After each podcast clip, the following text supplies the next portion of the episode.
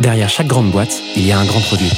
Derrière chaque grand produit, il y a des gens talentueux, passionnés et ambitieux. Oh, that's music to my ears. On les appelle Product Manager, CPO ou Product Leader. Oh, yes, yes. Quel que soit leur titre, ils ont tous la même mission. Devenir la clé de voûte de leur entreprise à la croisée du design, du business et de la tech pour créer les futurs produits indispensables de demain. Well, that's excellent. Clé de voûte, c'est le podcast des products pour les products. Chaque semaine, je te fais passer un moment aux côtés des meilleurs leaders du produit français. Avec une mission, te livrer tous leurs secrets, méthodes et apprentissages pour devenir toi aussi la clé de voûte de ton entreprise. You know what? I like that idea. Ce podcast est rendu possible par Stellar, un accompagnement que j'ai lancé pour aider les products qui veulent propulser leur carrière. Oh, what's gonna happen to me? Que tu réfléchisses à ta prochaine aventure ou que tu veuilles décupler ta progression, notre équipe et nos mentors sont à tes côtés et t'accompagnent à travers des programmes sur mesure. No. Viens les découvrir sur wearestellar.io ou via le lien en description de l'épisode. Je m'appelle Timothée Frein et bienvenue dans Clé de voûte. Aujourd'hui, je suis super content d'accueillir Tancred Bénard sur Clé de voûte. Tancred, c'est l'homme de l'ombre qui fait naître des produits à succès. En 2012, il cofonde Price Match avec cinq autres associés alors qu'il est encore étudiant et gère l'équipe technique dans un contexte où les rôles de produit et design étaient inexistants. Trois ans plus tard, Price Match est racheté par Booking où Tancred y devient product manager. Après ce premier succès, lui et ses associés ont une ambition remonter une boîte qui change la donne. À cet associé, dont les quatre cofondateurs de Price Match, il décide de révolutionner l'écosystème de l'expertise comptable en lançant Penny Lane. Trois ans plus tard, Penny Lane a levé 100 millions d'euros, compte 370 collaborateurs, dont 45 personnes au produit et 60 000 clients. Tancred vient sur Clé de voûte nous raconter sa décennie d'entrepreneuriat côté produit.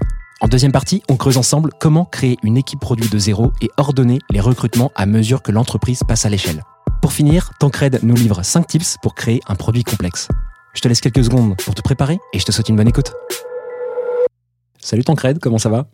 Très bien, très bien, merci. Et merci pour l'invitation. Bah écoute, euh, ravi de te recevoir sur le podcast, c'est trop cool, merci à toi de venir. Tancred, tu es actuellement cofondateur et CPO de Penny Lane. Bon, ok, alors Penny Lane, je pense que c'est une boîte qui parle à beaucoup de gens sur le podcast. Pour ceux, celles et ceux qui connaissent pas, on va revenir dessus. Mais toi, tu as commencé le produit il y a quand même quelques années. Euh, comment ça démarre? Tu, euh, tu y goûtes à quel moment? Donc ça démarre euh, en 2012 euh, avec les autres associés de, Penny Lane. On avait créé une première boîte, Price Match, donc de la technologie hôtelière, du, du revenu management pour les hôtels. Et alors à l'époque, en fait, on n'avait pas vraiment de produit. On était tous ingénieurs tech, pour une, douzaine dans l'équipe tech. Et euh, ouais, il n'y avait pas de design, pas de product manager. On connaissait pas vraiment ce métier. Et je dirais en fait qu'on était plus euh, customer-led que product-led. C'est-à-dire qu'on on faisait pas mal de choses bah, pour répondre aux, besoins de nos clients, mais on prenait pas énormément de recul en fait. Euh, et il y avait un petit côté poulet qui court sans tête finalement.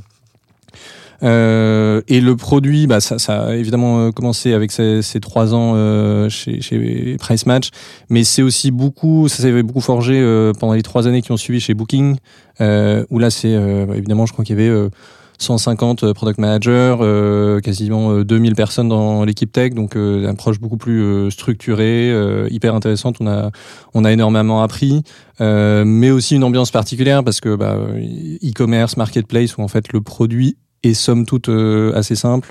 Euh, donc on avait envie de retourner euh, côté B2B. Et en fait, un peu avec les, bah, à la fois l'expérience de Price Match et puis les learnings de, Booking, bah, c'est aujourd'hui l'équipe qu'on a menée, donc euh, 45 personnes côté côté tech, euh, 140 en tech data, donc au total, voilà, c'est plus de la moitié de, des effectifs de Penny Lane qui sont sur le tech et produit, et c'est vraiment comme ça qu'on veut conquérir le marché et de des TPE, PME et puis des experts comptables évidemment. Trop bien, hyper intéressant tout ça. Donc tu dirais que dans ce que j'entends, dis-moi si je me trompe, la vraie euh, manière, enfin la pratique produit, tu l'as surtout éprouvé chez, euh, chez Booking plutôt que chez Price Match? Oui, je, pense que c'est ça, effectivement. Euh, j'ai entendu parler du rôle de product manager. Je me souviens, j'ai interviewé, enfin, je voulais récupérer un ami candidat qui bossait dans la Silicon Valley, qui me racontait product manager, et ça devait être en, en 2013-2014. Il n'est pas venu euh, parce qu'il a compris que je pense, euh, enfin, on marchait pas vraiment euh, côté produit. Euh, alors pour, pour préciser, et évidemment ça a bien marché. Je pense qu'on faisait un produit qui, qui tenait la route. La, différence, hein, c'est qu'on suivait beaucoup euh, ce que nous demandaient nos clients et donc on courait un peu à droite, un peu à gauche. Euh, on prenait, on prenait une forme de recul, mais un peu moins de méthodologie, un peu moins de. Et chez Booking, il y avait vraiment des, des valeurs qui étaient affichées, qui étaient fortes, qu'on qu'on- qu'on vraiment résonné avec ce que ce que nous on pratiquait, mais un peu sans, sans le savoir. Donc c'était euh, data driven, euh, user first, faire de la user research, de tester des prototypes, euh, faire formuler des hypothèses et puis les, et les valider. Et c'est ça finalement en fait où on a on a confronté ces idées, on a un peu en quelque sorte théorisé, et puis on en a fait notre propre méthode chez chez Price Match, euh, ce qu'on fait aujourd'hui. Hyper intéressant. Et donc, si on revient sur Price Match, ça, c'est une boîte que tu montes pendant tes études ou juste après? C'était en dernière année de d'études, ouais, euh, tout à fait, euh, 2012. Ouais. Comment l'idée vient? Parce qu'en vrai, euh, donc c'est dans l'hôtellerie. Il s'agit de revenu management, t'as dit Yield management, je crois que c'est le terme. Ouais. Et comment ça devient alors que t'es étudiant euh, Donc c'est des, des recommandations de prix. Euh, L'idée c'est de, de dire aux hôtels bah, à quel prix vendent leur chambre pour euh, maximiser leur euh, revenu. Euh, L'idée c'était Arthur, un des cofondateurs, euh, qui avait fait un cours d'économie du sport à, dans une université à, New York euh, et euh, qui, euh, qui avait étudié une boîte qui faisait du pricing pour les matchs de baseball. Et donc il s'est dit bah tiens on va faire la même chose pour les matchs de foot en France. Et en pitchant l'idée à l'incubateur de, de Sciences Po, il y avait un des membres du jury qui, euh, qui a dit les matchs de foot, euh, why not? Moi, en tout cas, j'ai un hôtel et euh, c'est un vrai problème pour moi de, de savoir à quel prix je vais vendre ce soir, demain, etc. Et il nous a dit, bah voilà, je vous file ma donnée de toutes les réservations, euh, faites-en quelque chose. Quoi. Donc on a, on a gardé en tête l'idée euh, de l'événementiel sportif, l'événementiel culturel, mais petit à petit, on a vu qu'en fait, euh, bah, il y avait un- une véritable demande, un véritable marché du côté de l'hôtellerie, et on a fait plus que ça. Après, on a mis du temps un petit peu à l'assumer en fait, mais évidemment, Price Match, bah, c'est c'est de l'hôtellerie avant tout. On n'a jamais fait quoi que ce soit en dehors. Ça, c'est excellent. Et donc, entre le moment où vous montez cette boîte et le moment où vous revendez, il se passe combien de temps? Trois ans.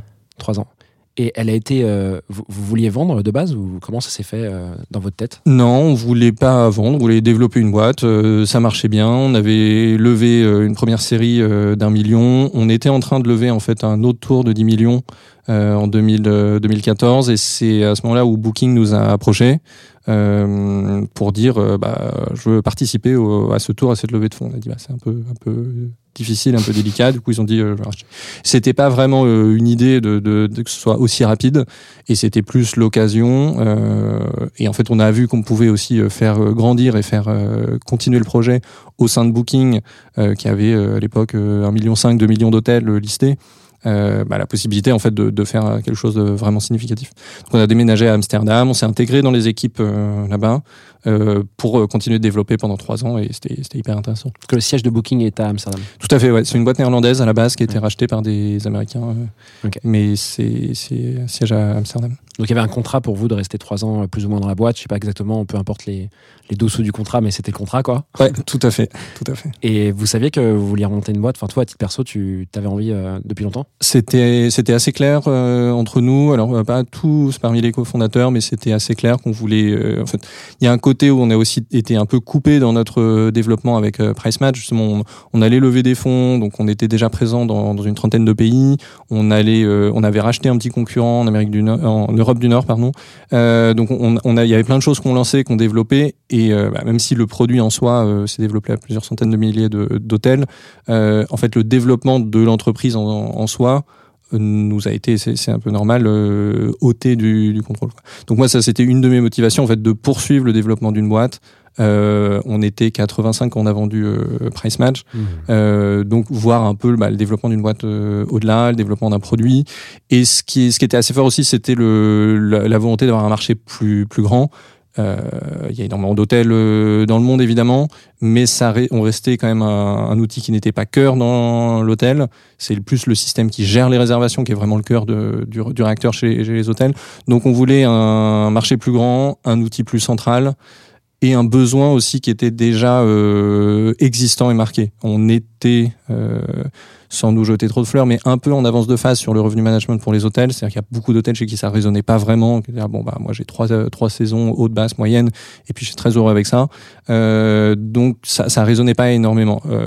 C'est ce qu'on cherchait avec notre nouveau projet, bah, c'est vraiment un besoin existant qui était mal ou pas bien ou sous-servi ou pas du tout, mais euh, un besoin très clair et avec évidemment le parti admin, gestion financière, compta, bah, c'est des choses que dont toutes les boîtes en fait ont, besoin. Hyper cool. Avant qu'on revienne sur cette euh, transition et, la jeunesse de Penny Lane, euh, évidemment, ça m'intéressait. On va creuser ça un peu ensemble. Je pense qu'il y a plein de gens qui sont hyper curieux de savoir comment vous avez fait. Qu'est-ce qu'on fait quand on devient PM dans une grande machine comme Booking après avoir vendu une boîte? Je pense que la posture et la manière de bosser est complètement, radicalement différente. Euh, vous avez fait quoi Est-ce que vous avez bossé ensemble avec Arthur, du coup, et tes cofondateurs euh, une fois insérés là-bas? Comment euh, ça s'est passé, quoi? Un, des points vraiment importants, c'est qu'en fait, au moment du, pendant les discussions du rachat, Booking a fait un super effort pour projeter un peu ce à quoi ça allait ressembler, ce à quoi la vie allait ressembler. Et, bon, ils s'y sont tenus parce que c'est pas évidemment toujours le cas. Mais en fait, ça, ça nous a vraiment permis de nous projeter. Justement, dans l'alternative qu'on avait, qui était de continuer, rester indépendant, lever des fonds, euh, bah, on, se projetait euh, bien avec Booking, et donc, donc ça, c'était important. Euh, du coup, ce qu'on a fait, c'était à la fois intégrer le produit dans une suite, ça s'appelait Booking Suite, en fait, un, un ensemble de le service B2B que Booking voulait faire à destination des, des hôtels. Donc, on savait qu'on allait s'intégrer dans cette entité, tout en restant euh, avec un contrôle très fort sur le, le développement du produit, de la stratégie du, du produit. Donc ça, ça nous convenait bien. Effectivement, euh, alors j'ai un des associés, Quentin, qui était plus allé du côté management tech, et Arthur et moi plutôt du côté product management, parce que c'est ça au fond ce qui ne, plus les rôles qu'on tenait déjà euh, déjà avant. Euh, donc ça, ça, ça s'est fait très naturellement. Et Booking a été suffisamment subtil en quelque sorte pour euh, bah, nous dire voilà vous êtes un peu sur le côté, mais on s'intègre progressivement, ni trop rapidement ni trop lentement, euh, avec une culture là-bas, euh, on pourrait dire euh, néerlandaise, mais un peu euh, du pragmatisme. Donc euh, bah, il y a des choses qui naturellement sont intégrées comme le, la facturation, le billing, enfin tous les trucs un peu de, de plomberie, le, le login, trucs comme ça. Mais il n'y a pas eu d'urgence à rechanger la plateforme, de contrôle ou quoi que ce soit. C'était un peu bah, faites votre truc et puis on verra bien quoi. Donc c'était plus un lab plutôt que vous étiez quand même objectivé sur l'intégration pardon de de Price Match dans euh, dans Booking Suite? Alors, euh, curieusement, en fait, on est ça a été évidemment l'objet de beaucoup de discussions. On n'était pas objectivé sur des ni sur du chiffre ni sur un sur un volume. Ça peut paraître euh, très très spécial, voire un peu idiot de leur part. Au fond, j'ai trouvé que c'était euh, le clé de la réussite, la réussite parce qu'en fait, on était vraiment là pour aider. Et et c'est intéressant parce que nous, évidemment, euh, bah, boîte euh, B2B, on était là pour faire du revenu. Chez Booking, en fait, le revenu qu'on pouvait régénérer restait euh, marginal par rapport aux, aux chiffres de la marketplace. Euh, c'est euh, 10 milliards de chiffre d'affaires, euh, à peu près euh, 3-4 milliards d'EBITDA, donc c'est- colossal. Donc on n'allait pas impacter à court terme ça. En revanche, on allait impacter euh, le l'écosystème qu'on peut créer autour des hôtels, le fait que Booking fournisse du logiciel bien foutu à ces hôtels, c'était l'ambition de créer une meilleure relation avec les hôtels et in fine que les hôtels apportent euh, plus de disponibilité et donc euh, plus de revenus pour, euh, nous.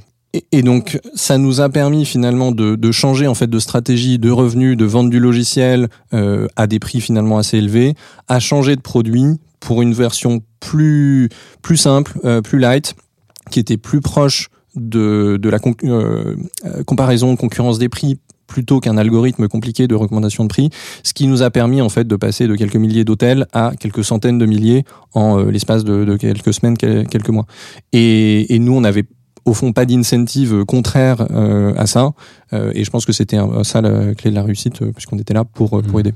Hyper intéressant. Si, si je vulgarise et que je comprends ce que tu dis, en fait, vous avez transformé votre boîte en une fonctionnalité euh, de booking qui apporte de la valeur euh, forte aux clients existants, c'est ça? Tout à fait. On a, on a apporté une brique, euh, on s'est inséré dans les briques côté ce que Booking appelle les partenaires, mais c'est-à-dire les, les hôtels qui apportent du, du business et des gens.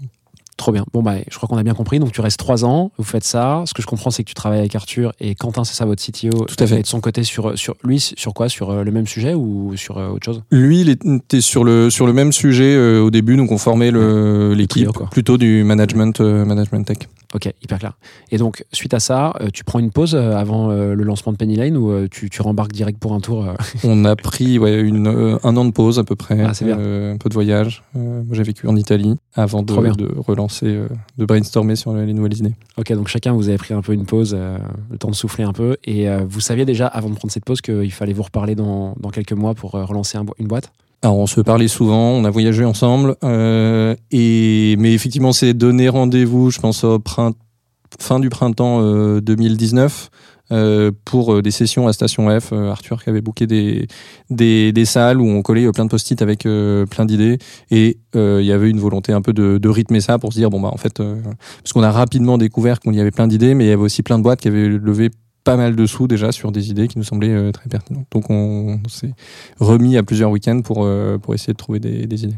Et vous étiez toujours sur ce, ce, ce, space, cet écosystème de la compta ou de business alternatif à la compta, ou vous êtes allé sur des, dans des directions complètement différentes? On est allé sur des trucs très différents. Euh, mais on est revenu finalement selon les principes un peu que j'ai énoncés tout à l'heure, euh, qui sont bah, en fait d'avoir un outil euh, plutôt B2B, euh, plutôt pour un besoin existant.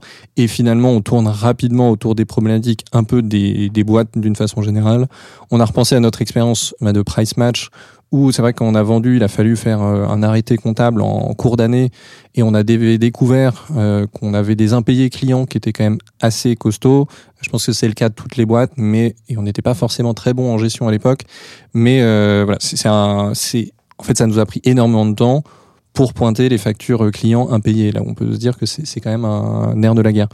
Euh, donc ça, c'était les premiers, enfin première chose qu'on avait en tête. Deuxième chose, c'est Quentin qui a fait euh, la comptabilité, euh, je crois, de son beau-frère qui avait une petite boîte de, de vente de, motos, euh, qui était très en retard sur, sa compta, sur ses échéances, et que pendant cette année de pause où il avait euh, finalement du temps, il l'a pas mal aidé, et il a compris qu'en fait, il y a un coût d'entrée fort dans, dans la compta, mais une fois qu'on a, qu'on a payé ce coût, euh, bah, il y a pas mal de choses qu'on peut faire, pas mal de choses qu'on peut optimiser, des logiciels qui étaient pas terribles, euh, qui le constataient, et ça, ça, bah, du coup, ça, les deux nous ont poussé vers, euh, vers l'idée d'un outil de gestion euh, de, de compta.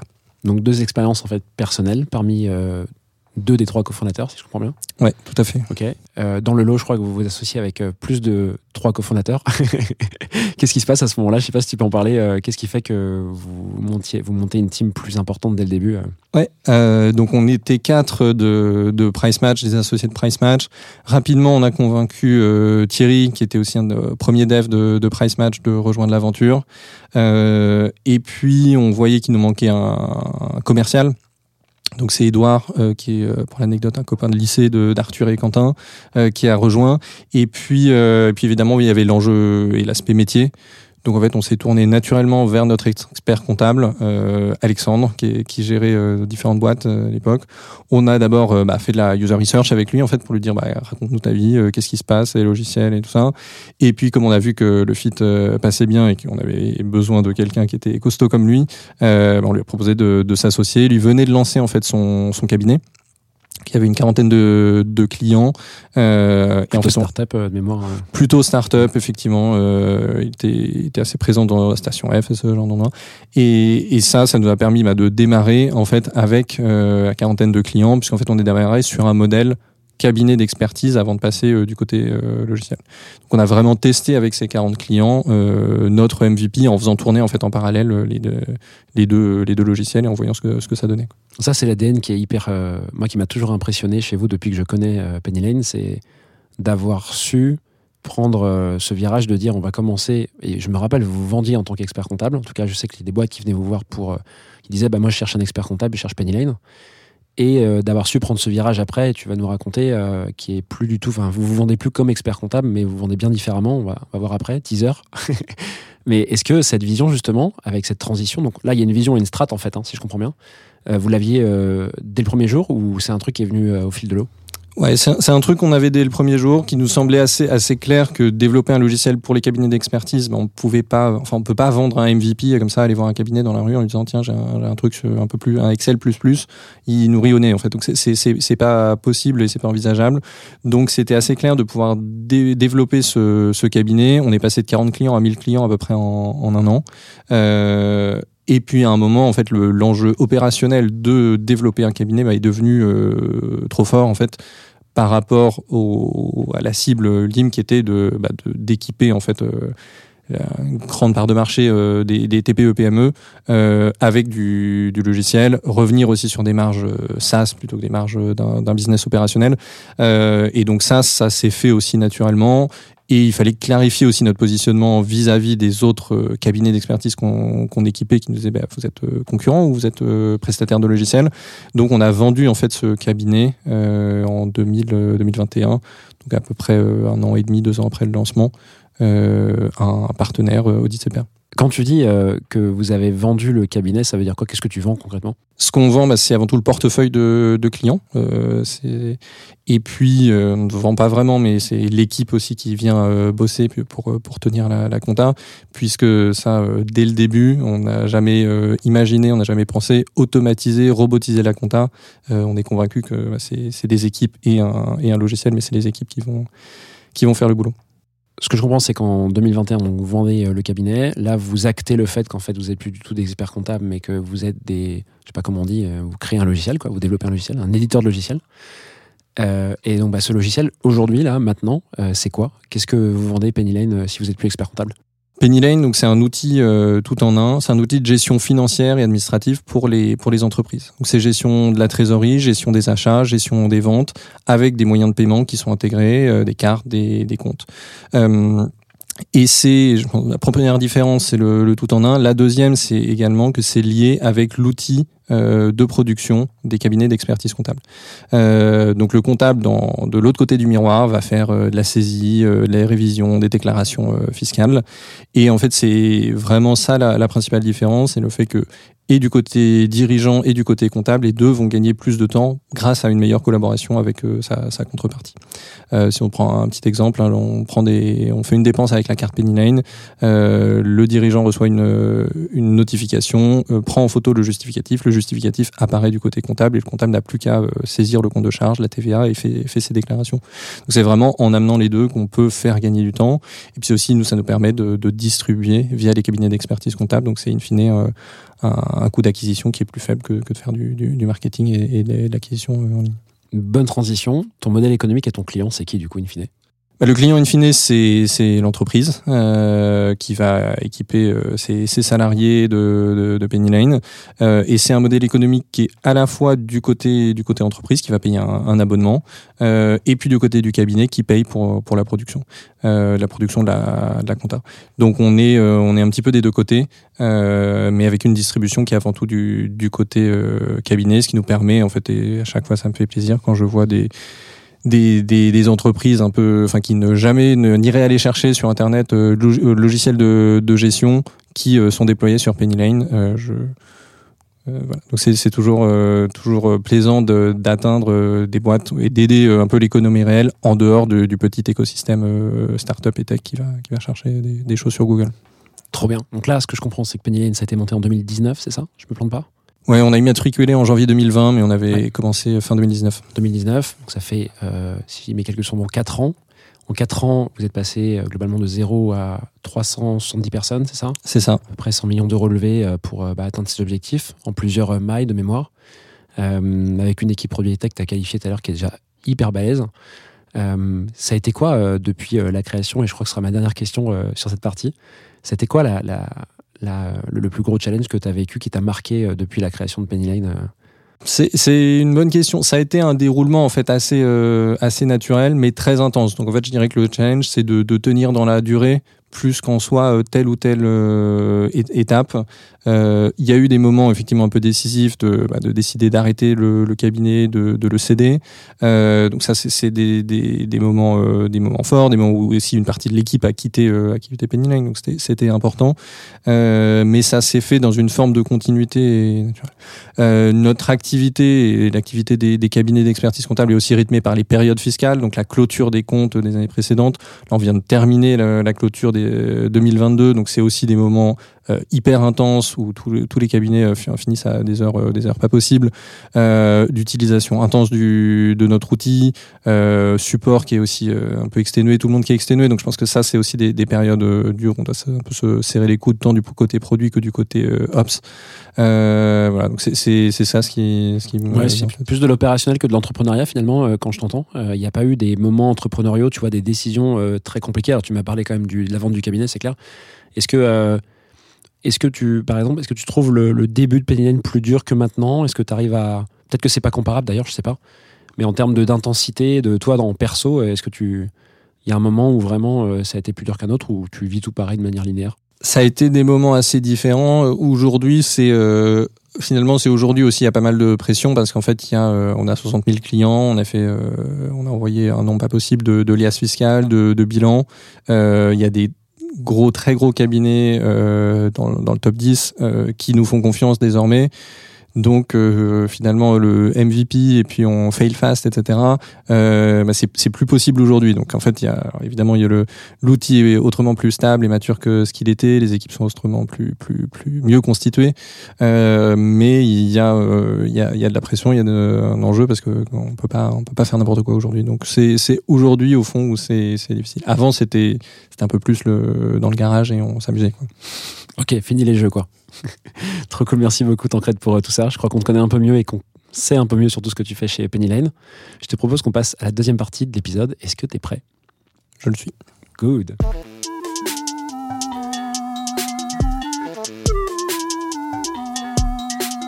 Tancred, dans cette partie, tu vas nous parler d'un challenge organisationnel. Chaque fois, je galère à dire ce mot, donc je prends mon temps. Euh, de quoi, de quel sujet tu veux, euh, tu veux parler aujourd'hui? Ouais, je, voulais parler de un peu de phase de recrutement et développement de l'équipe euh, produit, puisqu'on est passé côté côté PM en gros moi-même euh, à une équipe de 20 personnes, euh, une vingtaine de designers également, quelques personnes en product marketing, en ouais trois ans en fait. Nice. Bon, belle équipe en si peu de temps. J'imagine qu'il y a un peu d'apprentissage à, aller chercher là-dessus. Comment tu veux commencer? Comment tu veux aborder ce sujet? Bah, je pense qu'on peut en parler un peu autour des, des étapes. Peut-être pour euh, aussi en, introduction, on avait euh, bah, un, un mindset effectivement assez produit, donc la conviction en fait chez Penny Lane qu'on voulait des PM pour bosser sur les différentes euh, fonctionnalités, mais au-delà pour l'idée, la stratégie du produit et de l'entreprise en, général. Euh, et puis aussi pas mal de, de moyens parce qu'on a levé des fonds assez assez rapidement dès, dès la création, ce qui nous a permis d'envisager une équipe une équipe assez assez costaud côté produit. Donc je, je, je reconnais qu'on est assez euh, assez chanceux de, de ce point de vue-là. Mais c'était un choix, évidemment, c'était un, une, une, une ambition qu'on avait et des, et des moyens qu'on s'est donnés. Trop cool. Eh ben, écoute, commençons par euh, le début. Euh, donc, vous levez un peu d'argent. Je sais plus combien c'était à l'époque. Je sais pas si tu l'as communiqué. On a levé euh, 4 millions au 4 moment de la création. Ok, au moment de la création. Donc, vous commencez comme ça. À l'époque, vous êtes 5 associés, c'est ça? Toi, 7. 7, pardon, 7 associés. Toi, au produit. Quentin, toujours à la tech. Est-ce qu'il y a d'autres personnes sur cette équipe tech et produit qui vient Il y avait Thierry, un autre des cofondateurs euh, tech. Ok. Et donc là, dès le départ, vous recrutez ou vous vous débrouillez un peu au début euh, ensemble? Alors côté produit, on n'a pas recruté tout de suite. Euh, c'était euh, moi-même, je, je codais un peu, donc c'était plutôt moi qui, qui jouais ce, ce rôle produit. Et c'est Damien, notre premier PM, qui est arrivé, je crois, en mai-juin euh, 2020, donc après à peu près six mois. Damien qui arrivait de Doctolib de mémoire. De Doctolib, tout à fait. Exactement. Ok, hyper cool. Donc lui, il arrive très tôt. Et là, euh, qu'est-ce qui se passe? Vous êtes à quel stade exactement quand Damien arrive Je sais pas, 5-6 dans l'équipe euh, tech, euh, 1G, et euh, donc on, cherchait euh, quelqu'un bah, pour apporter un peu plus de d'expertise euh, produit euh, Doctolib qui est une, une très bonne euh, une très bonne école de, de ce point de vue là euh, et en fait avec avec Damien on se répartissait un peu les rôles euh, on avait un peu découpé le, le, le produit en plusieurs euh, plusieurs entités. Et puis il y avait une seule euh, une seule et même équipe quoi. donc en fait on était plus deux PM euh, en bossant côte à côte. On permettait de d'échanger de confronter pas mal d'idées mais avec voilà chacun un peu notre notre scope. Et puis un grand backlog que l'équipe tech se, se partageait. À cette époque, vous faites quoi? Vous faites que délivrer déjà ou vous faites encore beaucoup de discovery? Comment euh, Est-ce que tu te souviens un peu de la répartition? Ouais, bien sûr.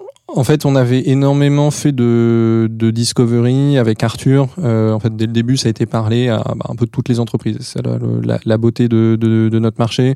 On peut, euh, ben, on, on peut parler en fait à n'importe quelle entreprise. On peut rentrer dans un commerce et lui demander comment ça se passe la comptabilité. Si on prend un, un Uber, on peut lui demander comment ça se passe la compta. Ça, Bah, tout le monde est concerné, donc c'est très cool et ça nous a permis en fait euh, d'accumuler euh, sur Notion des, de, de la user research euh, à, à tout bout de champ et c'était c'était hyper. Donc c'était euh, à la fois, euh, bah, oui, on, enfin, il y avait une, une montagne de choses euh, à faire, Mm. donc il fallait, euh, il fallait shipper. C'était aussi prendre en fait ce que ce que la concurrence faisait, bah, voir en fait ce que les autres logiciels de compta faisaient pour essayer de, de, de comprendre.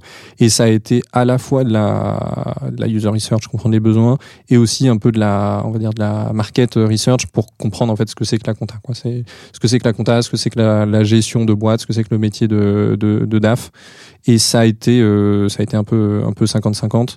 Et puis des profils aussi euh, côté ingé qui étaient euh, très, très produits, en fait, très, très autonomes, euh, qui sont des gens qui sont évidemment toujours, euh, toujours là euh, avec nous et qui du coup, bah, on donne quelques idées, quelques specs, et puis qui se, qui se lancent et font quelque chose de, de très bien. quoi. Et qui savaient, j'imagine, un peu spéquer eux aussi, en fait. Tout à fait. Souvent, quand ils sont déjà bien expérimentés, c'est le gros avantage, quoi. C'est que Exactement. ils savent déjà faire du produit, quoi, en fait. Exactement, et c'est ça ce qu'on a gardé aujourd'hui en fait le, le rôle des PM où c'est vraiment euh, c'est vraiment l'amont, c'est vraiment la, user research, la stratégie, la définition des problèmes, euh, la capacité à communiquer ces problèmes pour que l'équipe euh, design et tech s'en empare et, et fasse cha- chacun et chacune leur travail. Trop bien. Une fois que bah, vous faites ça pendant quelques temps, je sais pas combien de temps dure cette période où Damien est le seul au produit d'ailleurs? Ouais, ça, ça a duré encore 6-8 mois à peu près. Ouais, Donc, euh, Je dis seul au produit, je me corrige, hein, il n'est pas tout seul au produit, mais en tout cas c'est le premier product manager. tout à fait. Euh, six mois, c'est quoi le déclencheur pour euh, grossir, enfin pour, pour la suite en fait de l'agrandissement de cette équipe? Ouais, le, le déclencheur, en fait, ça a été de voir que chacun des besoins, des, que ce soit des PME, du côté des PME, du côté des cabinets, est assez, assez spécifique. Et en fait, je, donc je disais que Penny Lane, bah, c'est du tout en un. C'est un petit peu contradictoire avec le, la méthode traditionnelle des startups, qui est on est très focus, on fait un produit, on le fait très bien, et puis euh, petit à petit, on s'élargit. En fait, nous, dès le début, on a vu que ah, pour réussir, pour résoudre véritablement le problème, il fallait pas faire très bien un éditeur de facture. Il y en a euh, à l'appel, si je puis dire. Euh, mais il fallait faire et l'éditeur de facture, et la gestion de la trésor, et la gestion des ventes, et des achats, et euh, les moyens de paiement en parallèle, en plus de, de la compta. Euh, et le seul moyen de, de, de faire ça, bah, c'était en fait d'avoir des, des entités, des équipes, des PM qui pouvaient aller explorer un peu euh, radialement en étoile, quoi, en fait, dans chacune des directions. Et ça, bah, c'est pas possible pour euh, une seule et même personne, ou en tout cas un petit nombre de, de PM. Donc finalement, on est rapidement passé à un modèle où euh, on avait plusieurs petites équipes, même si en fait euh, côté tech c'était assez restreint, mais plusieurs petites équipes qui pouvaient aller euh, vraiment creuser dans chacune des directions, tout en gardant une, cohérence parce qu'on a dit tout en un, donc il faut que les, briques marchent bien ensemble. Mais voilà, aller pousser dans chacune des directions, et c'est ça ce qui nous a permis finalement d'aller vite sans se casser la figure sur un, un outil tout en un. Donc c'est ap- c'est apparu naturellement de devoir euh, avoir une équipe euh, PM euh, costaud. C'est hyper intéressant parce que là c'est vraiment lié à ton à votre domaine. Ce que je comprends dans ce que tu me dis, c'est que effectivement dans le jargon, enfin dans la littérature startup, on voit beaucoup qu'il faut se, concentrer sur un, un, un sur un, cas d'étude, c'est ça que je cherche comme mot, et tout faire pour que ce soit parfait et mieux que les autres. Vous en fait, ce que je comprends, c'est qu'il y avait déjà un terrain tellement saturé, c'est pas le mot, mais il y avait tellement de monde avec des gens qui font des trucs très bien que pour être encore meilleur, il faut pouvoir être très bon sur plein de domaines et pas un seul. C'est ça que je comprends?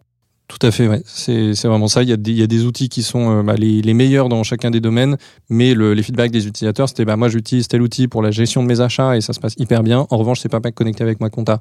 Ou en revanche, ça se répercute pas dans mon prévisionnel de trésorerie. Donc j'ai mes ventes d'un côté, mes ventes prévisionnelles d'un côté, j'ai mes achats prévisionnels de l'autre, puis mon truc de trésorerie, bah du coup, faut que je, fasse des imports-exports à la main. Donc euh, en fait, ça, ça nous a aussi permis d'être un peu moins bon dans chacune de ces dimensions, mais euh, au fond bien meilleur euh, par la somme de, de, de, de ces briques individuelles. Ouais, votre valeur, c'est que tout communique et donc de ce fait, eh ben, il vous faut des PM finalement qui soient bons euh, sur tous les domaines. Ok? Tout à fait. Donc ça, c'est un point qui est hyper intéressant parce que ce que tu racontes là, du coup, ce sera pas valable pour tout, euh, toutes les, les teams, toutes les orgas. Et donc il faut développer son orga en fonction de la valeur de son business. Quoi. Hyper cool. Donc là, tu me dis, vous recrutez d'autres PM. Combien en tout, tu m'as dit que vous recrutez? Ouais, rapidement, il y a quatre autres PM, 5 PM qui nous ont rejoints donc euh, début euh, début 2021. Ok. 4 PM, ils sont euh, répartis comment Donc là, j'imagine que vous commencez à structurer une orga. Ça fait 5 PM, ça fait du bruit. Vous montez ça, vous découpez par fonctionnalité le, le produit Penny Lane et chacun est responsable ou vous, vous le voyez autrement? Ouais, tout à fait. Il y a un découpage qui est en fait chez nous qui a jamais posé trop de questions, qui est venu un peu Alors euh, ça, a des avantages et des inconvénients, hein, mais au moins ça a l'avantage de la simplicité. C'est par fonctionnalité. Donc la gestion de la trésor, la gestion des ventes, la gestion des achats, ça a été naturellement euh, trois équipes, euh, trois PM, et puis la compta. l'outil compta à l'époque ça n'était qu'une seule équipe aujourd'hui c'en est huit mais voilà donc ça a été ce découpage assez naturel et euh, selon un peu les affinités de chacun et de chacune, euh, des profils euh, assez généralistes. À nouveau, euh, une personne de Grégoire de Doctolib, euh, Criteo, euh, voilà, donc différentes boîtes tech. Tout le monde reportait à l'époque, mais voilà, chacun avec avec son domaine et puis une, une dynamique d'ensemble pour bah, créer les ponts là où il faut. quoi. Ouais, super transition. Donc, il n'y a pas eu une volonté euh, de votre part de recruter des profils qui avaient des compétences sur, euh, je sais pas, euh, une typologie de produit particulier ou votre secteur. Ils venaient pas forcément de la compta et ils n'étaient pas forcément euh, pro du SaaS. C'est ça que tu me dis? Pro du SaaS, globalement, il y a, quand même, et encore aujourd'hui, euh, on apprécie bah, les profils qui ont une expérience euh, SaaS euh, B2B, euh, mais c'est aussi en fait quelque chose qui était fort chez Booking.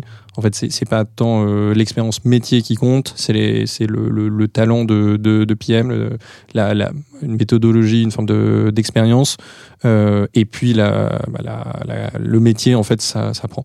On a une exigence très forte euh, chez nous sur bah, le, contenu. Il s'agit pas de, de devenir expert comptable soi-même, mais voilà, on attend que bah, de bien comprendre ce qui se passe parce qu'il s'agit d'être crédible vis-à-vis de des interlocuteurs, qui soient DAF d'entreprise, comptable dans un cabinet, euh, bah, voilà, qui ont des vraies problématiques. Et il faut pour retranscrire ces, problèmes, il faut il faut vraiment euh, bien les comprendre. Donc c'est des attentes qu'on a, mais après, euh, j'ai envie de dire après six mois de présence chez Penny Lane, pas un mois av- avant d'arriver. Ayant dit ça, on a aussi depuis que l'équipe a grandi, deux personnes qui avaient commencé en fait dans le cabinet d'expertise comptable, qu'on rejoint en 2020, donc euh, tout à fait au début, qui ont passé leur diplôme euh, d'expertise comptable depuis, qui ont fait plusieurs métiers euh, côté côté compta, côté euh, vente aux experts comptables du, du, du logiciel, et qui sont passés côté produit. C'est génial. Ça c'est un super déjà super histoire pour pour la boîte, je trouve de, de, de mobilité. Et puis en fait un profil bah, hyper intéressant parce que quand même pour construire le produit de révision et de déclaration des experts comptables, faut quand même être euh, être solide. Donc euh, rien de mieux que- qu'un une experte comptable. Euh, et puis bah, on a fait, on leur a permis de faire une formation avec Noé. Donc pendant un mois, pour bah, comprendre ce que c'est que le produit, ils avaient évidemment fait un peu de, shadow avec les équipes, les équipes produits, et, et voilà. Et c'est aujourd'hui c'est une super réussite. C'est top. Franchement, ça c'est euh, transition interne comme ça qu'on voit beaucoup du support généralement, donc customer success, euh, support client, peu importe la terminologie, euh, qui font souvent de très bons PM. Euh, bah, de ce fait qu'ils ils ont la connaissance. Alors le seul point, c'est qu'il faut faire attention parce qu'ils connaissent tellement bien les clients qu'ils ont peur de, enfin, ils, ne se basent que sur ça, tu vois. Mais par contre, c'est dingue. Ils ont ils ont développé une empathie telle que pour le product, c'est parfait. Trop bien. Trop trop cool. Donc là, je sais pas si tu comptais parmi ces quatre recrutements les deux conversions internes. Euh, Non, c'est ce des, gens qui sont, qui sont venus plus tard. plus tard. euh, ouais. ok. Donc ça, c'est 2021. Combien de temps tu restes à euh, donc 5 PM plus toi euh, au produit? Ça a duré à peu près encore six mois. Encore six Donc, mois. Première, euh, première moitié 2021. euh, on a réenclenché les recrutements euh, ouais, été, euh, été 2021 et surtout, euh, surtout 2022. Euh, c'est là. Alors effectivement, ça s'est fait naturellement. bah, en fait, avec le euh, on a dû lever des fonds euh, en soi, ce qui nous a permis d'aller plus loin, euh, développer du côté tech. Et en fait, on voyait aussi, on observait bah, un scope qui devenait un peu trop gros, un peu ingérable pour une seule équipe. Et en fait, on coupait en deux et puis on crée du coup deux, équipes ou alors un nouveau produit, un nouvel enjeu qui, s'ajoutait parce qu'on voulait ajouter ça. Côté compta, hein, évidemment, ça, a été bah, au fur et à mesure qu'on comprenait un peu les, problèmes, qu'on allait plus loin, le diviser ça. Euh, là, naturellement, en fait, il y a aussi le besoin d'avoir des managers pour gérer ces deux pôles. Donc, chez nous, les deux pôles principaux, sans surprise, c'est euh, côté dirigeant et côté côté compta. Et là, il y avait euh, Charlotte qui était manager, qui, était dans, la première, euh, première équipe de, PM, qui est devenue manager du côté SMI. Euh, et puis Emmanuel, qui est un recrutement interne, externe de, Mano Mano sur le, côté compta. Donc je pense aussi super équilibre d'avoir des gens qui, qui grandissent en interne ou qui, viennent de, de l'extérieur. Tu as dit un truc intéressant tout à l'heure, tu disais naturellement on grossit l'équipe parce qu'on sent que le scope devient trop large pour un PM ou une PM en particulier. C'est quoi les signaux, euh, toi en tant que manager? Comment tu t'aperçois que là c'est un peu trop pour, euh, un PM c'est beaucoup de la compréhension des enjeux en fait. On voit si euh, en quelque sorte ça déborde finalement. On, sent qu'on il y a de plus en plus de demandes des, des clients, des utilisateurs. On ne fournit pas et puis on sent qu'en fait les, les enjeux sont moins moins bien servis, euh, que ça devient aussi parfois incohérent entre ok on se dit euh, bah, cette équipe elle doit résoudre euh, à la fois le problème A et puis le problème B, mais au fond ils sont ils rien à voir entre eux mais il faut quand même quelqu'un qui s'y colle. Donc euh, voilà, ça ce sont des signaux euh, qui font que euh, dire que c'est voilà. ça peut être la vélocité aussi de l'équipe qui du coup décroît un peu parce qu'en fait elle est un peu au four au moulin. Donc c'est des, des signaux qu'on qu'on suit et ça bah, c'est important d'avoir une discussion un peu permanente avec les équipes pour voilà. c'est je pense beaucoup le, le rôle des managers d'essayer de définir les, les scopes, mais c'est aussi bah, chez nous à chaque PM qui doit être vraiment autonome euh, sur son sur son produit, qui définit la stratégie, euh, qui définit ce qui- ce qu'il faut faire avec les objectifs bah, qui sont donnés au niveau au niveau boîte, au niveau des, des, managers. Mais euh, voilà, c'est les PM qui vont décider de, leur stratégie, ce qui va être discuté et, validé par tout le monde. Une fois que ça c'est fait, bah, c'est à eux d'avancer et c'est aussi dans ces moments, et c'est un rituel, on pourra y revenir, qu'on appelle le Product Challenge, qu'on fait de, de plus en plus souvent, va dire voilà où je veux aller pour les 6-12 prochains mois, euh, qu'on peut voir, bon, bah, ok, il y a tel, euh, tel truc qui est pas du tout servi. Est-ce qu'on on le met à la trappe et puis on, y repensera plus tard? Ou est-ce qu'au contraire, on, va, on veut le redonner à une autre équipe, on constitue une autre équipe euh, pour, pour régler ce problème? Ça, c'est, bah, je veux bien que tu creuses un peu. C'est un rituel que tu mets en place pour chacun ou c'est un rituel d'équipe que tout le monde, auquel tout le monde fait face? Alors c'est plutôt euh, donc c'est quelque chose qu'on fait depuis euh, depuis 6 6 8 mois qui est, qui est assez récent mais qui marche assez bien je trouve qui est euh, quand, l'équipe en fait a atteint euh, un peu des objectifs une certaine maturité euh, atteint bah, voilà on voulait sortir ça et puis c'est sorti qu'est-ce qu'on fait maintenant? Donc il y a un peu un, croisement. Est-ce qu'on va plutôt à gauche ou à droite? Pour nous hein, typiquement ce serait bah, on a un spectre de- d'entreprises et de clients qu'on couvre qui est assez large qui va être de freelance indépendant toute petite boîte jusqu'à des boîtes de 150 200 salariés. Est-ce qu'on veut plutôt pour les deux trois prochains quarters se concentrer plutôt sur les petits ou sur les, les grosses euh, les grosses boîtes. Ça ça peut être une question pour pour simplifier un peu. Euh, et donc, euh, on, bah, quand, quand cette question émerge, en fait, on demande au PM de dire, ok, bah, réponds à cette question, qui est une forme de, un peu synthèse de, de, de l'utilisation du projet aujourd'hui, euh, recherche euh, data pour euh, aller voir euh, taille de marché à droite, à gauche, synthèse des, des feedbacks utilisateurs, et un moment en fait de, à la fois de, de, de, ouais, de synthèse, de, de conclusion, de fermer un premier chapitre, et puis de d'ouvrir un deuxième en se disant, bah, option A, voilà les avantages inconvénients, option B, euh, voilà. Ce qui permet aussi en interne d'aligner pas mal de monde, parce que le PM en, en constituant en fait ce, un peu ce, ce, ce document de synthèse, va aller discuter, va aller embarquer avec euh, les sales, euh, le support, les ops, le marketing, va euh, recueillir feedback, améliorer, pour in fine, bah, ça converge vers un, un document et puis une petite présentation qu'on peut ensuite recommuniquer à tout le monde. Voilà ce qu'on va faire et voilà, tout le monde est au courant. Intéressant.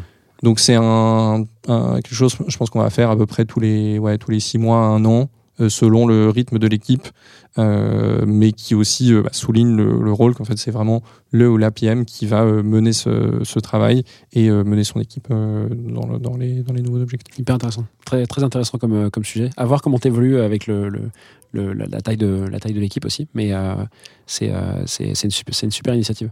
Euh, J'ai oublié de te poser une question tout à l'heure. C'est que là, on parle beaucoup des, PM. Donc, on est à un stade, on l'a fait chronologiquement, où là, si je comprends bien, euh, donc, il y a deux managers en plus qui sont arrivés. Euh, je crois que tu n'as pas agrandi l'équipe de PM, de quasiment 10 personnes dans l'équipe euh, produit, là, là où on en est. Est-ce que tu as, à ce moment-là, déjà décidé de recruter des product designers aussi? Ou ils sont arrivés plus tard? C'est venu euh, plutôt en même temps en fait. Donc on a grandi les équipes euh, avec l'ambition, qui n'était pas toujours euh, le cas, mais d'avoir le, le trio en fait PM, euh, design et tech euh, dans chacune des équipes. à nouveau, hein, je pense que ça, on avait la chance d'avoir euh, pas mal de moyens et de, de pouvoir le, le réaliser, mais euh, ça très très important de pouvoir le, le constituer. Et c'est aussi quelque chose qu'on reproduit à l'échelle de bah, des managers en fait d'un ensemble d'équipes. Euh, pour qu'il y ait toujours ce, trio qui se passe bien. Et euh, voilà, sans, surprise, les équipes qui marchent au mieux, c'est là où il y a vraiment le meilleur équilibre. Chacun et chacune est à sa place, euh, collabore bien ensemble. Il y a, voilà, il y a parfois naturellement des, bah, des, des PM qui prennent un peu plus de place parce que des personnalités un peu plus expansives, etc. Et en fait, voilà, vraiment dans les équipes qui marchent le mieux, bah, c'est où chacun trouve, contribue vraiment à hauteur de, de, son rôle.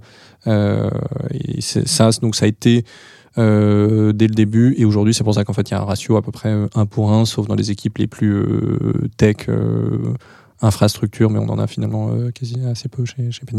Du coup, j'imagine que euh, côté tech aussi, ça grandit.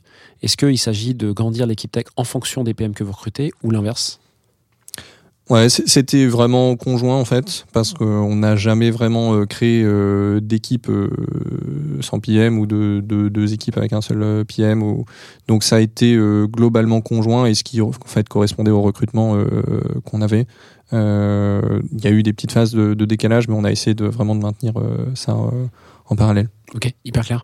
Donc là, ce que je comprends, c'est que les grands signaux, enfin les grandes étapes, les grands déclencheurs, je vais y arriver, les grands déclencheurs qui font que tu grandis l'équipe, c'est soit que le périmètre produit euh, s'agrandit et de ce fait, bah, il faut pouvoir aller chercher des gens qui puissent devenir un peu experts de ça, soit que euh, y a, il commence à y avoir des signes un peu de, euh, de, manque de vélocité, etc. Donc qui sont plus liés à la pratique produit et il faut pouvoir renforcer un peu les équipes et les soulager. Euh, Est-ce que ça a été chronologiquement, on disait tout à l'heure qu'on était à une dizaine de PM. Aujourd'hui, vous êtes encore un peu plus. Est-ce que tu as gardé un peu ces signaux pour continuer à construire le reste de l'équipe ou est-ce qu'il y a d'autres choses qui sont intervenues dans euh, la, croissance de Penny Lane qui ont fait qu'il fallait euh, justement euh, agrandir l'équipe produit à nouveau? Alors, il y a certaines équipes qui sont apparues euh, plus de façon, euh, on va dire, conjoncturelle, notamment au moment des migrations des très gros cabinets. Euh, on a migré un cabinet qui s'appelle Keobiz euh, au cours de l'été dernier, qui est 17 000 clients. Euh, là, on va migrer BDO, euh, 12 000 clients. Donc ça, en fait, ça a rendu évident la nécessité de constituer une équipe autour de la migration et de la gestion des besoins de, ces très gros cabinets qui ont des besoins euh, toujours un peu spécifiques. Donc ça, ce serait l'exemple où je vois qu'en fait le, business a un peu euh, rendu évident la, la création d'une nouvelle équipe. Sinon, ça a été finalement plutôt linéaire avec les recrutements. On avait des objectifs en fait de recrutement. Euh, par ailleurs, on avait toujours mille fois plus d'idées et de choses à faire et de roadmap que ce que ce qu'on pouvait euh, permettre. Donc finalement, c'était un rythme assez naturel bah, on constitue une nouvelle équipe à peu près euh, tous les deux mois parce qu'en fait on a recruté les le- le- le- les personnes suffisantes pour constituer une nouvelle équipe. Ce qui introduisait aussi des, des problèmes au niveau organisationnel parce qu'en fait on peut pas non plus déplacer des, les gens comme des, comme des petits post-it sur un, sur un, sur un tableau. Euh, une équipe qui marche bien, bah, parfois c'est un peu dommage de la couper en deux, mais en même temps il y a aussi des très bons éléments. On peut se dire, bah, en fait ils vont euh, donner euh, et insuffler un- une méthode de, de travail, des méthodes penny lane, des valeurs. Euh, et c'est un peu, ça fait mal au cœur, mais il faut aussi arracher ces personnes-là pour euh, pour aller redynamiser une équipe ou constituer une équipe nouvelle. Euh, mais c'était voilà, c'était aussi en lien, enfin très lié avec nos objectifs de, recrutement et on constituait ces nouvelles équipes naturellement. Je crois qu'on a bien compris du coup comment tu as grossi cette équipe petit à petit avec les signaux que tu nous as, que tu as que tu nous as communiqués. Euh, Est-ce que tu peux nous faire un petit état des lieux de l'équipe maintenant chez Penny Lane euh, au moment où on- enregistre Là, on est en juin 2023. Donc aujourd'hui, euh, Penny Lane, c'est à peu près 18, une petite vingtaine d'équipes produits. Euh, réparties dans, entre deux grosses, euh, ce qu'on appelle des tracks, côté dirigeant, côté, côté comptable. Chaque équipe, bah, c'est classiquement euh, constitué PM, design, un team lead tech et puis 3, 4, 5 euh, ingénieurs euh, full stack, front-end, back-end, selon les, ressources qu'on va allouer à cette équipe. Et c'est euh, aujourd'hui donc des quelques quelques managers qui vont gérer les, les, les deux grands euh, pans du, du produit. Donc euh, aujourd'hui vingtaine de produits, vingtaine de design. euh, et puis euh, quatre personnes en PMM. Euh, Il y a un enjeu en fait très fort chez nous qui est de product-led growth, puisqu'en fait on va acquérir des entreprises euh, massivement via le déploiement des, cabinets d'expertise comptable, Euh, mais en général ce sont des entreprises qui nous payent pas très cher. Euh, et donc il faut les identifier, trouver celles qui ont des besoins plus avancés pour finalement les inciter à prendre un plan plus élevé de Penny Lane. Et donc ça c'est le travail conjoint d'une équipe produit euh, côté côté growth euh, qui gère un store et de la conversion euh, dans, le produit, mais aussi le travail bah, de, go-to-market, d'adoption des fonctionnalités, de, positionnement des, fonctionnalités. C'est les équipes PMM, tant du côté comptable que du côté dirigeant. Trop bien. Et vous avez des product growth du coup directement chez Penny Lane ou c'est simplement au sein du département growth que ces gens travaillent le produit. C'est au sein du département growth et donc c'est une équipe produit euh, qui, qui gère le store, qui gère le billing et puis des profils plus PMM qui, qui gèrent le go-to-market. Alors pour ces équipes-là, qui sont du coup des expertises produits, euh, à partir de quand tu as considéré qu'il fallait pouvoir euh, créer ce type de rôle euh, chez Penny Lane? Donc c'était plutôt euh, en milieu d'année dernière, donc il y a à peu près euh, 12 mois, au moment où on atteignait une forme de maturité sur les outils euh, du côté du dirigeant, du côté de l'entreprise, euh, où on pouvait se commencer à, à consacrer les premières ressources qui n'étaient plus juste à construire la fonctionnalité, améliorer le- l'expérience, la satisfaction, mais euh, essayer de, de vendre un peu mieux le, le produit. Ça, ça a été un déclencheur plutôt en termes de euh, fonctionnalité atteinte, sa- niveau de satisfaction suffisant pour se dire ok ben on peut commencer à vendre euh, un produit. Et euh, voilà notre euh, bah, le volume de clients, le, profil aussi des clients, euh, bah, il y a un rôle essentiel euh, du product growth qui est d'identifier euh, les, les, les clients qui peuvent euh, avoir euh, besoin de, fonctionnalités plus avancées et pourquoi pas aussi d'identifier bah, les, les, prospects pour lesquels ça vaut le coup d'envoyer des commerciaux, euh, d'envoyer de la force de frappe un peu plus. euh, mais il s'agit de le, de le cibler évidemment pour pas euh, aller spammer euh, juste une, une base de clients. quoi. Hyper clair. Pour finir sur euh, cette partie, est-ce que tu aurais peut-être euh, une ou deux erreurs euh, que tu penses qui sont à éviter et que tu pourrais communiquer à des gens qui euh, sont un petit peu moins avancés que toi et qui euh, souhaiteraient euh, construire un peu leur équipe produit? Alors, je, je pense que la première, et c'est pas en soi une erreur, mais c'est de commencer sans aucun mindset produit, voire sans cofondateur qui est vraiment un mindset produit. Euh, chez nous, bah, que ce soit entre euh, Arthur qui était PM chez Booking, euh, Quentin et moi-même, en fait, on a tous cet ADN-là, et, euh, et ça, ça permet euh, naturellement bah, de faire le de prendre le- les problèmes par le bon sens, de commencer par la user research, de- d'essayer de, se de regarder plutôt les problèmes que de, de se bousculer vers les solutions.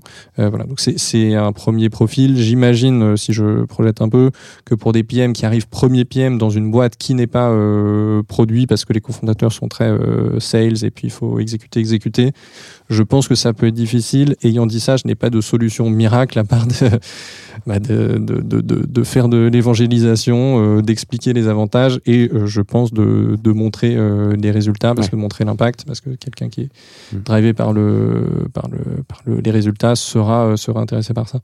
Euh, deuxième, peut-être, euh, deuxième écueil à éviter, c'est de se réfugier un peu trop dans trop de framework, dans trop de méthodologie, dans trop de. enfin, chez nous, il y a, alors il y a des gens qui sont très portés sur les frameworks et qui les partagent et voilà, et ça, ça se passe bien. Euh, mais il y a il n'y a pas de culture d'appliquer une méthode, de, de faire euh, tel ou tel euh, tel ou tel outil, tel ou tel euh, truc. C'est ce qui est. Enfin, ma, conviction, c'est que c'est avant tout de la compréhension des, utilisateurs. Dans un sujet comme le nôtre, qui est très technique, euh, bah, il faut vraiment rentrer dans les sujets, il faut vraiment comprendre et, le, et de quoi on parle et, et être en mesure de synthétiser les problèmes. Et voilà, c'est ça. Il y a des frameworks qui peuvent certainement aider, mais euh, avant tout, c'est se concentrer bah, sur, euh, sur les résultats, sur l'impact sur les utilisateurs, sur la satisfaction. Et c'est pas, euh, c'est avant tout ça ce qui va compter. Trop cool, merci beaucoup Tancred pour tout ça. On a appris plein de trucs là. Euh, moi perso, j'ai découvert des trucs que je connaissais pas de Penny Lane, alors que pourtant je pensais bien connaître la boîte.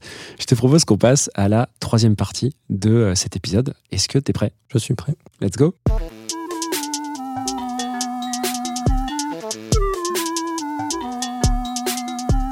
Pour cette troisième partie, Tancred, tu vas nous parler d'un sujet de ton choix, la fameuse partie open mic. Qu'est-ce que tu as choisi comme sujet? J'ai choisi de parler euh, du sujet de développer un produit complexe, euh, logiciel de comptabilité, logiciel de, de gestion financière. On sent que ça peut donner des boutons à pas mal de monde. Euh, voilà, comment euh, côté produit on peut s'en sortir? Parce que tu fais vraiment des logiciels complexes, toi En fait, euh, je crois qu'on aime bien ça avec les associés. Euh, on a commencé dans la tech hôtelière qui est le, sujet le plus sexy. Euh, la compta, maintenant ça commence, euh, avec l'approche fintech qui qui a rendu euh, un peu plus un peu plus attirant ces domaines, mais voilà, c'est en fait c'est des domaines assez assez anciens qui ont été très rapides à, s'informatiser. On voit Cegid qui est un de nos concurrents, ça date de 83. Ah, Donc ça Poussiéreux. a 40 ans, c'est poussiéreux, mais voilà, logiquement, ça c'est un premier euh, à se- à s'informatiser, et puis euh, des, dans les logiciels un peu anciens. Donc en fait, il y a, il y a de la marge finalement. Il y a, on peut, on peut venir optimiser, et, euh, et ça n'a pas énormément attiré. C'est aussi parce que, parce que voilà, bah, faut rentrer dans les sujets de TVA, de bilan, de liasse fiscale, et, euh, et ça évidemment, euh, il faut s'y mettre. Il y a du boulot. Exactement. Comment tu veux approcher cette partie? On peut parler euh, des, des, de l'équipe en fait euh, qui- qu'il faut pour ça, euh, le, le- et puis de, de l'approche. Euh, l'approche pour nous, ça a été bah, d'aller créer un cabinet d'expertise comptable en fait. Euh, je, le, disais en intro, mais euh, on peut pas aller voir un cabinet d'expertise comptable en disant j'ai un MVP, j'ai un truc qui fait euh, une fonctionnalité sur 10 que tu attends, et euh, est-ce que tu peux essayer de me donner du feedback? Ils vont nourrir au nez, c'est des gens qui sont très occupés, pour qui il y a vraiment des pressions, il y a des deadlines de- de- d'envoyer les, les, déclarations fiscales en, temps, donc ils sont pas prêts à, essayer ça. Donc ce qu'on a fait, c'était bah, de développer ce cabinet pour pouvoir en fait en parallèle sur deux logiciels euh, continuer de, bah, de remplir nos obligations vis-à-vis de nos clients tout en testant en fait sur un, outil qui n'était pas prêt. Et voilà. Et en essuyant en fait les plâtres en interne chez nous euh, avec du coup bah, des experts métiers puisqu'on a recruté euh, des experts comptables des comptables qui étaient dans des cabinets j'ai envie de dire traditionnels avant qui étaient attirés en fait. Donc c'était plutôt des profils un peu un peu jeunes. On a biaisé évidemment notre échantillon en ayant des gens plus jeunes plus intéressés par la tech euh, intéressés par la tech qui étaient ravis de collaborer au développement de ce produit que je remercie parce qu'ils ont vécu des moments très difficiles d'avoir à comparer un logiciel qui qui envoyait n'importe quoi et puis un qui euh, sur lequel ils, de- ils devaient quand même faire le- leur leur travail. Mais voilà ça nous a vraiment permis euh, faisant des, des, des dry runs en, en parallèle bah, d'améliorer petit à petit de relancer le calcul et de dire finir euh, par converger à un résultat euh, satisfaisant. Donc, il finit l'apprentissage sur ça, c'est de se dire pour construire un produit complexe, il faut d'abord commencer par le faire soi-même à la main, à éprouver complètement le métier tel qu'il est historiquement, traditionnellement, pour s'en imprégner et pouvoir ensuite bah, venir apporter de la modernité. Exactement. En fait, ça, ça a été euh, et c'est devenu chez nous des principes euh, très forts, ce qu'on appelle le, le shadowing, euh, c'est-à-dire observer en fait ce que les autres, ce que des collègues euh, vont faire. Euh, voilà, moi-même, je n'avais jamais fait de déclaration de TVA avant. Bah, il y a rien de mieux que de s'asseoir à côté de quelqu'un qui l'a fait et puis de regarder simplement, de, de comprendre, poser deux trois questions, de voir comment ça, ça se déroule. Euh, même chose du côté du côté entreprise, du côté dirigeant. Bah, voilà, c'est comment faire ça. Euh, à chaque fois, je, pour les, les, les nouvelles personnes qui rejoignent chaque mois Pennyang, je demande à lever la main qui parmi vous a déjà géré une boîte, qui parmi vous a été comptable, à part les profils qu'on recrute explicitement en support euh, comptable. Bah, personne. Et c'est normal et c'est très bien. Je pense que ça apporte évidemment un autre point de vue, euh, une, euh, une expérience euh, produit qui est ça, ce qui est le, le plus valable.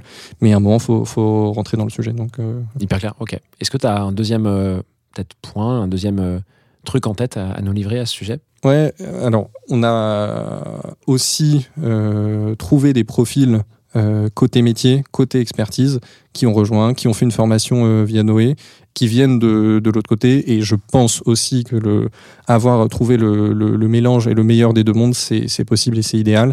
Mais avec le, le, les ambitions de recrutement qu'on avait, on ne peut pas viser à avoir que, que des gens du, du métier. Ensuite, il y a- d'autres enjeux. euh, en particulier par rapport à la concurrence, en fait, il y a trouver le bon niveau euh, d'innovation. Euh, L'attente, en fait, de nos, en particulier du côté cabinet d'expertise, c'est d'être au moins aussi bien que, la concurrence. C'est-à-dire qu'en fait, là où on va se différencier, c'est pas dans le dans le dans les fonctionnalités de base de la compta. Là, on se différencie, c'est par le fait qu'on ramène le dirigeant, on ramène leurs clients dans la même plateforme. Ils peuvent collaborer vraiment avec eux sur le cœur du sujet, qui est la saisie comptable, euh, les déclarations de TVA, ils étaient au fond pas si euh, mécontents de, de leur logiciel existant. Et donc c'est à nous bah, finalement de, de faire une synthèse entre des nouveaux principes design, de se dire ok on veut faire un produit joli, et, mais parfois de repartir sur un outil qui ressemble un peu à Windows 95 parce que bah, parce qu'en fait il y a énormément de données on peut pas euh, voilà, il faut, faut que les vues soient compactes il faut que ce- c'est c'est moins joli mais c'est plus efficace Euh, voilà on va saisir euh, des dizaines des centaines de factures euh, toutes les heures Bah, il faut que cet outil il soit avant tout euh, dans de la productivité. Un clic de trop euh, c'est- vraiment coûteux quand il s'agit de, de, de, de saisir plusieurs centaines de factures. Euh, donc voilà, faut trouver le bon niveau entre des innovations, des nouveaux patterns euh, qui sont intéressants, mais aussi euh, regarder ce que la concurrence fait et si- s'ils le font dans ces logiciels que, les, que les comptables connaissent absolument par cœur, il y a certainement de- des bonnes choses euh, de, de s'inspirer évidemment. Trop cool. Bon, là, on est à trois points déjà pour un produit complexe. Est-ce que tu as d'autres points euh, liés à ça que tu voudrais euh, nous partager? Ouais, je, je pense qu'il y a un des enjeux, et ça, ça j'imagine que ce sera très large, c'est aussi que la satisfaction, euh, l'usage plutôt, n'est pas synonyme de satisfaction. On a des, bah, le- les comptables décident de, tester euh, Penny Lane, ils vont l'utiliser. En fait, ils vont, faire leur TVA dessus parce que euh, il y a un, il y a un enjeu, euh, il y a des, deadlines à respecter pour les clients. Euh, en revanche, ça, ne veut pas dire qu'ils sont, contents. Et euh, voilà, si on s'en suit, si on se, borne à des, métriques un peu traditionnelles d'usage du, du produit, ça peut donner des, résultats euh, finalement qui sont, qui sont très biaisés. Euh, je pense que c'est un peu le lot commun de toutes les boîtes en, en SaaS, en B2B. Euh, dès lors qu'il n'y a pas de, de, signal clair de OK, je, churn parce que je ne l'utilise plus, bah, ça peut être un peu difficile de, de, de, se positionner. Il n'y a pas de, il n'y a pas de solution magique pour ça, hein, mais la, solution c'est globalement de retourner interroger les comptables, de bien comprendre leurs enjeux euh, pour finalement euh, déterminer s'ils sont, s'ils sont satisfaits euh, ou pas. Trop bien. Bah, écoute, merci Tancred pour tout ça. Ça nous fait un petit épisode, une petite partie super courte sur le sujet des produits complexes. Et en vrai, il y a plein de produits complexes qui se créent en ce moment. Parce que je pense qu'il y a plein d'entrepreneurs qui savent, euh, enfin, qui comprennent que euh, on peut apporter de la modernité dans des secteurs poussiéreux qui sont vraiment pas sexy, comme tu le disais, mais on peut les rendre super sexy. Donc, euh, bah, je pense vraiment que vous participez à ça. C'est trop cool. Euh, je te propose, pour euh, terminer cet épisode, qu'on passe euh, à la fameuse partie traditionnelle de l'épisode du podcast qui s'appelle les questions flash. Le principe est simple. Je vais te poser quatre questions et tu me réponds le plus rapidement possible. Est-ce que tu es prêt? Oui. Allez, c'est parti. Quel est ton pire échec en tant que product manager? Alors, pire échec, c'est peut-être un peu fort, mais si je repense en fait à Price Match, à notre première boîte, je pense qu'on est un peu tombé amoureux de notre algorithme et de la complexité, au sens où euh, voilà, on voulait faire un algo de recommandation de prix qui se basait sur euh, de la donnée qui était difficile à récupérer, en fait, la donnée de réservation des, des hôtels.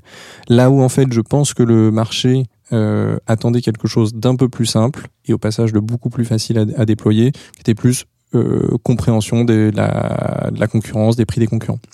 Et c'est au fond ce qu'on a déployé en fait chez, chez Booking et c'est vraiment cet outil qui a, qui a bien marché, quand on a eu un succès phénoménal. Quel conseil donnerais-tu à un PM en début de carrière? Alors, plusieurs petits conseils, mais le premier, ce serait de ne jamais rechigner à faire un peu des, tâches rébarbatives. Euh, déjà, pour moi, c'est un peu le rôle du PM de faire un peu tout le reste pour que l'équipe soit fonctionne. Donc, il y a un rôle euh, un peu other. Euh, et puis, je pense que c'est vraiment comme ça en fait qu'on va apprendre. Euh, bah il y a un client pour qui le logiciel a bugué. Il faut aller euh, rectifier les données à la main. faut aller faire la manip euh, 50 fois pour aller euh, corriger 50 fois la donnée qui a, qui foiré. Euh, je pense qu'on va gagner en légitimité euh, auprès du client, dans l'entreprise, auprès des managers, et surtout on va bien comprendre comment le l'outil fonctionne. Donc euh, je dirais que c'est c'est ça un des un des enjeux. Euh, Il y a a, il y a d'autres choses. Je parlais de l'excès de méthodologie, l'excès de framework. Euh, pour moi, c'est avant tout bah, se concentrer sur euh, sur l'impact et rester sur l'impact utilisateur plutôt que penser euh, développement de la carrière, penser quoi que ce soit. C'est impact utilisateur et si si ça marche bien, bah, les- le, le reste ne sera qu'une conséquence logique. Mais voilà, impact business, impact utilisateur, c'est ça le rôle des, des PM. Quelle est ta question préférée à poser en entretien? Alors, j'ai pas forcément de questions préférées. Je préfère en fait les, business cases euh, et notamment ceux qui permettent de se projeter dans la, dans la collaboration, en fait, dans comment on va travailler ensemble. Et les meilleurs euh, entretiens pour moi, c'est ceux où on arrive à réfléchir ensemble comme si on était sur un tableau euh, dans une salle à brainstormer sur la stratégie, sur une fonctionnalité, sur le problème utilisateur. Donc c'est ce que j'essaie de reproduire en, en, entretien, en tout cas dans une des phases de, de l'entretien. Et c'est là, bah, on, on, teste en fait le, la capacité à réagir, le fit, euh, le, un peu l'instinct, parce qu'il en faut aussi euh, pour être pour être PM, euh, capacité à, à analyser la, la, donnée, à se poser les bonnes questions.